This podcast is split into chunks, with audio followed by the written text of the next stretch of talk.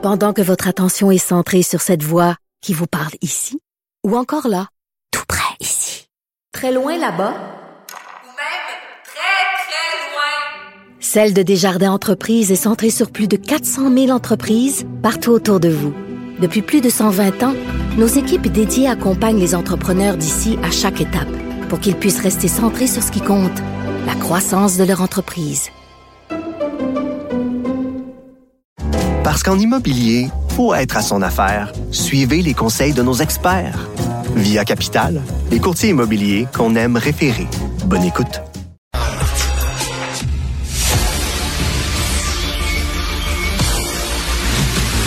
Jean-François Lisée, On va juste dire qu'on est d'accord. Thomas Mulcair, Je te donne 100 raison. La rencontre, C'est vraiment une gaffe majeure. Tu viens de changer de position. Ce qui est bon pour Pitou est bon pour Minou. La rencontre, Lisée, Mulcair.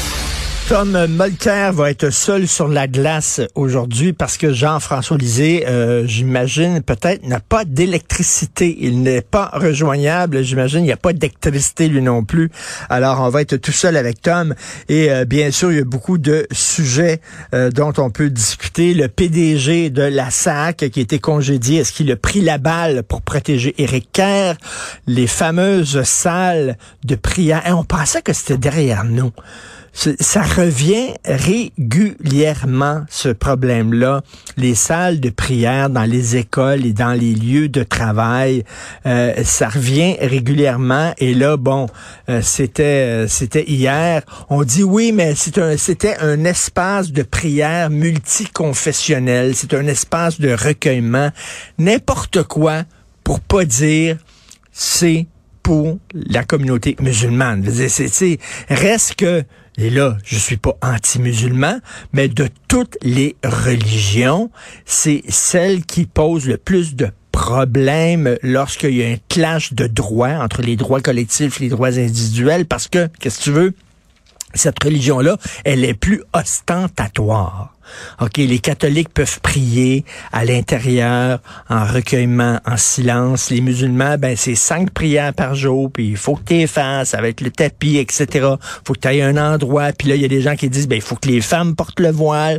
Donc, tu sais, c'est une religion qui, selon la lecture qu'en font certains rigoristes, euh, est plus ostentatoire que d'autres religions. Fait que c'est certain que tu as un clash tout le temps. Hein? Euh, ben, quoi ait les Sikhs aussi avec leur turban, ils disent je ne peux pas enlever mon turban, donc euh, je dois porter mon turban sur les lieux de travail. Ça pose aussi des questions. Euh, quand tu es policier, ça pose des questions. Quand euh, tu travailles dans le domaine de la construction, puis tu dois porter un casque, mais ben, ça revient constamment. Et là, est-ce que c'est vraiment... Il y a des gens qui vont dire qu'est-ce que ça fait? Une petite salle, les gens vont prier là. Qu'est-ce que ça fait? Non, non, mais c'est parce qu'on parle de laïcité. Si tu acceptes une salle pour les musulmans, après ça, il va falloir que tu acceptes des salles de prière et de recueillement pour toutes les religions. Puis à un moment donné, on peut-tu dire aux gens, votre religion, c'est privé? OK, vivez ça de façon privée. Et c'est pas être anti-religieux de dire ça. C'est pas ça, c'est que nous autres, on trouve que la religion a pris énormément de place au Québec pendant très longtemps. Elle nous a étouffés. Euh, les femmes devaient faire euh, des enfants quasiment euh, à chaque année parce que la religion catholique, elle était très présente. Et là, bon, on a comme développé une certaine allergie. Puis on dit, on voit, on voit toujours d'un mauvais œil, mettons, lorsque il y, a des demandes de ce genre. Tom c'est joint à nous. Bonjour. Tom. Hey, salut Richard, désolé. Je veux te parler, bien sûr, le PDG de la SAC qui a été dégommé. Est-ce qu'il a pris une balle pour protéger Éric Kerr? À mon point de vue, oui. Tout notre système de gouvernement est censé être basé sur la responsabilité ministérielle. Il y a un ministre responsable de la, euh, de la cybersécurité et tout ce qui est ordinateur au gouvernement, c'est Éric Kerr. Mais il n'a aucune expérience, aucune expertise et franchement, aucune expérience ou formation là-dedans. Il navigue comme il peut. Et quand c'est arrivé, le premier réflexe, c'était de dire, ah, on va regarder la piètre performance de Denis Marcellet.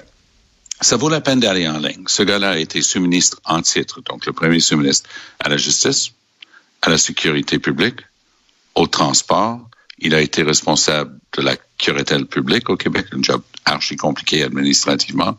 Un gars avec une feuille de route incroyable et franchement, sans faute. Mmh. Alors, de dire que non seulement il va perdre sa job, mais on en fait justement une tête de Turc. C'est lui qu'on va exécuter sur la place publique pour essayer de disculper Madame mmh. Guilbeault, la ministre des Transports responsable de la SAC, M. Kerr, et ultimement le cabinet, le Conseil des ministres, M. Legault, et le bureau justement du Premier ministre et tout le Conseil exécutif. Donc, c'est un drôle de message qu'on envoie à des gens qui ont consacré leur vie à, au service au public. En, anglais, on dit pas bureaucrate ou fonctionnaire, on dit public servant, hein? quelqu'un qui est au service du public. Denis Marcellet est quelqu'un qui a toujours été au service du public. C'est un homme droit et compétent. Et, et ça me désole. Je, je l'ai connu à l'époque de que je, lorsque j'étais président de l'Office des professions, parce qu'il était à cette époque-là président de la Chambre des notaires du Québec. Donc c'est un gars avec énormément d'expérience, droiture, et c'est vraiment plate que eh sa oui. carrière prend fin comme ça. Et, et il méritait mieux. Mais c'est typique de la petitesse, j'invente un mot, de, de, la, de la tendance de la CAQ d'essayer de toujours aller vers le bas. Hein, plus bas dénominateur, on va s'extirper, on va se tirer d'affaire, on va trouver quelqu'un sur qui on peut tirer. Effectivement, on, l'a jeté sous l'autobus pour protéger euh, pour protéger Bonardel. Et, et quand euh, quand Madame Geneviève Guilbeault a dit là, on, a tiré la plug sur ce projet-là euh, de reconnaissance faciale. Euh, premièrement, comme le disait Jean-François Lisée hier, on dirait qu'elle a appris l'existence de ce projet-là en lisant le journal. C'est assez bizarre parce qu'elle est le ministère, elle est ministre du Transport. Et deuxièmement, ce qu'elle disait, c'est pas c'est pas que c'est pas nécessaire, c'est qu'on n'est pas assez bon pour faire ce projet-là. C'est un aveu d'impuissance, que... puis euh, c'est un aveu d'impuissance, puis aussi c'est un, un genre d'aveu, d'un désaveu de la part des, des pour Éric Kerr. Oui, c'est un aveu d'incompétence. Et aussi, j'oserais dire, un moment de lucidité. Euh, moi, je pense que elle, elle, mérite, elle mérite des éloges. Eric Kerr voulait se donner des éloges pour le système informatique, mais elle mérite des éloges de dire, regarde, là, on touche pas à ça.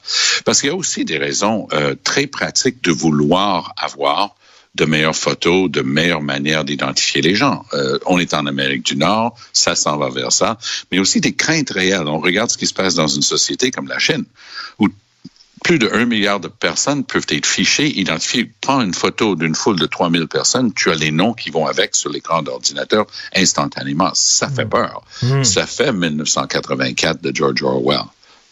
Non, non, tout à fait. En tout cas, bref, euh, il, a vraiment, il a vraiment pris la balle pour protéger Éric Kerr. Euh, qu'est-ce que tu penses de ce débat-là sur les salles de prière dans des deux écoles secondaires de Laval? Ben, Richard, je vais être le gars plate parce que je brise l'unanimité. Ah oui, vas-y. euh, on, se leurre lorsqu'on se raconte, euh, et on se raconte des accroires quand on dit que Québec toujours été grand principe laïcité. Mon œil. Moi, je suis allé à l'école secondaire à Laval, mon, mon, école secondaire, Laval Catholic High School. On avait non seulement une salle de prière, on avait une chapelle, école publique, là, j'entends, hein, euh, de la commission scolaire de Maisonneuve euh, à l'époque. Et on avait un curé qui était un être humain absolument brillant, extraordinaire, exceptionnel. Un, on est une gang, une cinquantaine de chums. On s'est réunis il y a une couple d'années pour remémorer ce type-là. Euh, le, le, père, l'abbé euh, Alan Cox, un, un, être humain, il nous a appris à réfléchir, mmh. à débattre, à lire des textes compliqués. Donc, une vraie inspiration dans nos vies. Bon, quand j'étais député, et j'étais à, à l'opposition à l'Assemblée nationale, j'appuyais fortement la proposition de changer les commissions scolaires religieuses à base de confession confessionnelle en commission scolaire linguistique. J'ai dû avoir une conversation même à, l'âge bien adulte, avec Father Cox pour lui expliquer non, ça se peut pas de garder des commissions scolaires confessionnelles, les choses vont changer. Et c'était difficile parce que pour dire qui était l'abbé Cox, quand la mère Teresa de Calcutta est venue visiter le Québec, elle a tenu à aller le rencontrer, lui, à Laval Catholic High School. Et j'ai une belle photo de lui en, pleine conversation avec elle. Et on l'a amené dans une grande salle à l'école pour parler aux étudiants. Et il y aura peut-être même eu un peu de prière. Mais tu sais quoi? tous les jeunes qui étaient là ce jour-là ont été inspirés. En ce moment, on est en train de revivre à, par personne interposée tout le débat des accommodements raisonnables. Oui, oui, mais, oui, mais, qui n'a pas été réglé, là, encore. On non, dirait, là. non, non déplaise à Bernard Drainville, qui est l'auteur de l'infâme Charte des valeurs, ça demeure une obligation au terme de la Charte des droits de faire un accommodement raisonnable. On peut regarder le cas de l'École de technologie supérieure. On a dit tu dois avoir un espace pour la prière et c'est multiculte. Donc ça, ce n'est pas pour une religion ou une autre. Les gens qui veulent aller prier, se recueillir, vont avoir une salle pour pouvoir le faire. Juste on se souvient, on se souvient, il y, a, il y, a ça dans les aéroports. Hein, je crois, l'aéroport Trudeau, il y a une salle. Dans, dans toutes les universités en Amérique du Nord, il y a ça. Dans, y compris maintenant à l'école de technologie supérieure, il y a, il y a ça partout. Donc nous, on, on est on n'est pas encore arrivé à maturité avec ce débat-là ici parce qu'on on capote et on fait un, vote que le PQ et la CAQ aient voté pour ça hier à l'Assemblée nationale. Il n'y a rien de nouveau là-dedans. La honte s'abat sur Québec solidaire qui prétend avoir une vision en vertu des en, envers des libertés, mais j'ai un coup de pied dans le derrière particulier pour le Parti libéral qui, à mon point de vue, devrait être obligé de changer de nom pour enlever toute référence à liberté dans leur nom. Ils ont plus aucun principe. Ils représentent plus rien là, avec ce vote -là. Il n'y en a pas un dans leur Mais... gang. Là, ils sont 19 à tenus debout et dire désolé Marc Tanguay, oublie ça, je voterai pas avec le, les péquistes et, et la CAQ là-dessus. Est-ce que ces gens-là euh, qui euh, veulent un espace de prière, est-ce qu'ils pourraient aller porter plainte à la Commission des droits de la personne en disant, ben la charte nous protège. Le un, deux, trois, go. Un, deux, trois, go. Et, et la preuve que c'est un accommodement raisonnable, c'est qu'on n'a pas construit une école à côté, on n'a pas loué mm. euh, un, un Dickie Moore, là, tu sais, un de, de, ces trucs qu'on voit sur les sites de, de construction euh, pour mettre les étudiants là-dedans. On n'a pas ajouté un dollar de coût. Il y avait des salles vides. Alors, les étudiants qui voulaient prier allaient dans des cages d'escalier, ils, ils se ramassaient dans le stationnement. Euh, il y a quelqu'un d'intelligent à l'école qui a dit, allez dans une salle euh, à part. Il y a une... Euh, un, un, détail que j'ai pas pu valider, mais que quelqu'un a affirmé dernièrement, ben, de, depuis que le débat a eu lieu depuis quelques jours, qui disait que euh, dans la classe, la salle en question, on séparait, on faisait une, séparation des, des, filles et des garçons, des hommes et des femmes. Ça, à mon point de vue, même si je suis archi en faveur de la liberté euh, de, culte, de religion, de s'exprimer et, et, ainsi de suite, et de prier, euh, moi je trouve que ça, ça serait une faute parce que si tu es dans un espace fourni par le public euh, et tu veux prier, ça doit être multiculte comme ben, le surtout, surtout qu'on nous dit euh, on veut cet espace-là de prière pour le vivre ensemble. Mais ben le oui, vivre non, ensemble, c'est les hommes et les femmes ensemble. Si, si c'est vrai, parce que cette histoire-là, j'ai pas pu le valider, puis je l'ai vu euh, dans aucun média qui a pu confirmer que c'était vrai. Mais quelqu'un l'a affirmé, donc je tenais à, pour être de bon compte de, de faire référence à ça. Est-ce qu'il y a ce genre de salle-là dans les hôpitaux? Oui, bien sûr. Oui, et depuis, et depuis très, très, très, très, très longtemps, il y a ça dans les hôpitaux. Puis il y a même des gens euh, qui sont pas des pasteurs. Ben, en fait, il y en a eu, des gens qui avaient leur col romain, mais qui étaient dans cette ce corps d'emploi, mais il y a des, des, conseillers en spiritualité dans les établissements, dans les CHSLD, dans les hôpitaux. C'est une catégorie d'emploi reconnue par le gouvernement du Québec, euh, crois-le ou non. Donc, pas nécessairement besoin de quelqu'un qui est membre du clergé d'un culte, mais qui sont là pour parler, pour...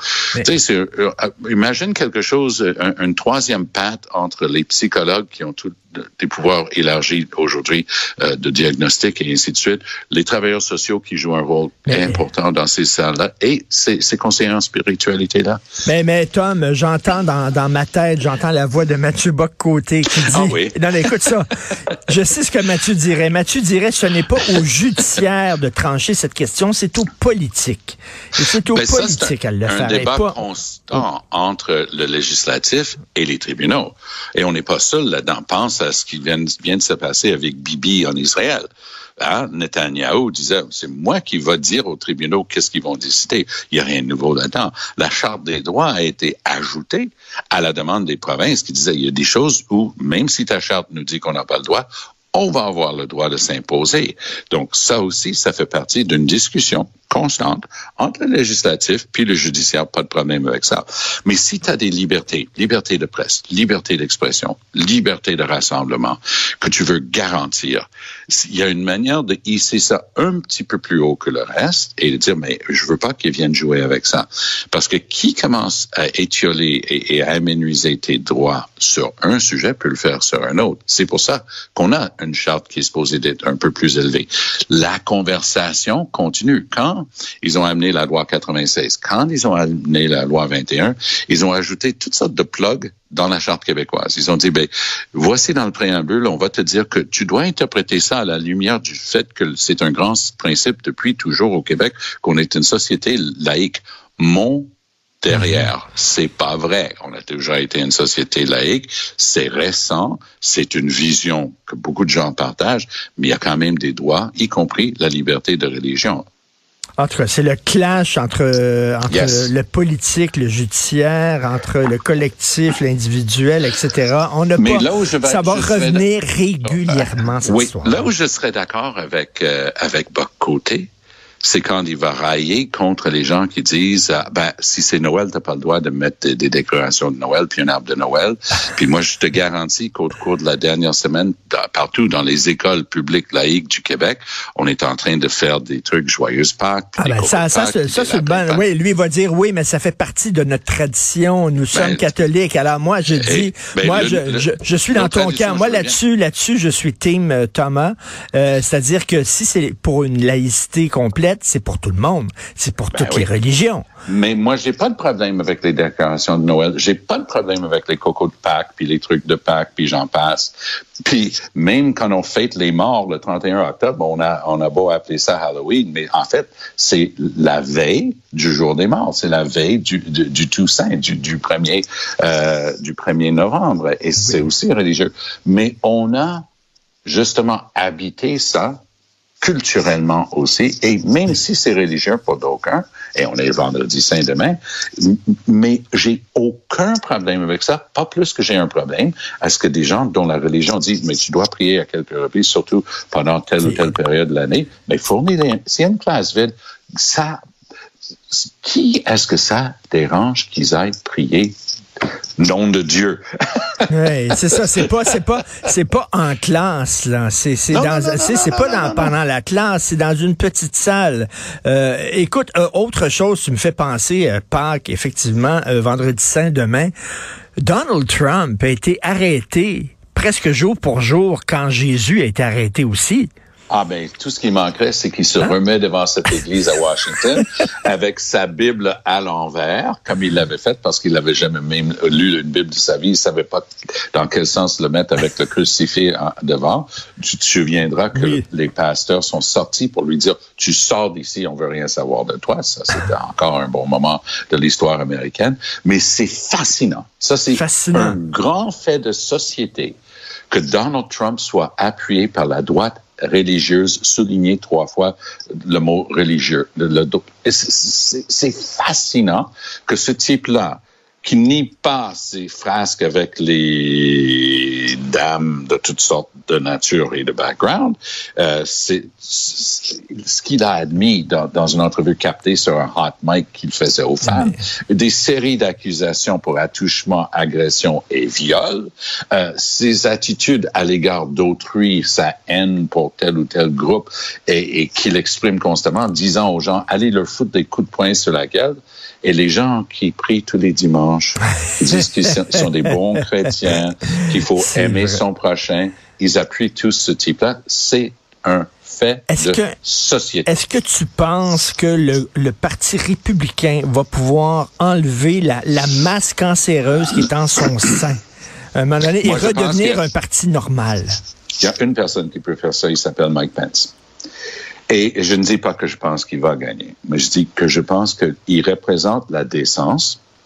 C'est pas un Republican in name only, c'est un vrai républicain depuis toujours qui épouse complètement ses valeurs, famille, droit, patrie. Tu sais, on se croirait dans, euh, en France en 1943, mais c'est un petit peu ça. Hein? C'est un peu cette vision d'un être humain profondément décent qui s'est fait euh, contrainte maintenant d'aller témoigner, il aurait pu porter ça en appel. Et le jour de l'accusation de Trump, il a dit, il n'y aurait plus d'appel là-dessus, je vais accepter d'aller témoigner.